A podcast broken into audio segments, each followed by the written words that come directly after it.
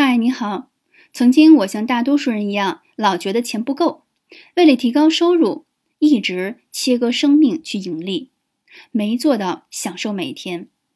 三十岁读李新平的书，对于他提到的金钱安全感版本，一下就着迷了，认为只有那样才是对的，就是坚信自己花一块钱之后，马上能赚进十块，以此节奏保持安全感。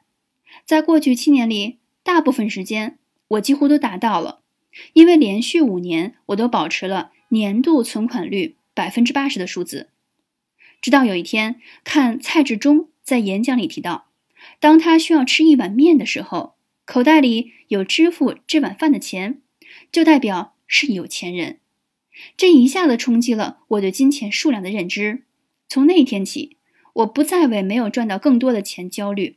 如果每月一万的生活费要花出，那就赚到一万，其实已经足够生活开销了。金钱生不带来，死不带去。也许让我们停不下来而担心的是，万一在中国生个大病，积攒的一两百万全部都填进去，可能还不够吧。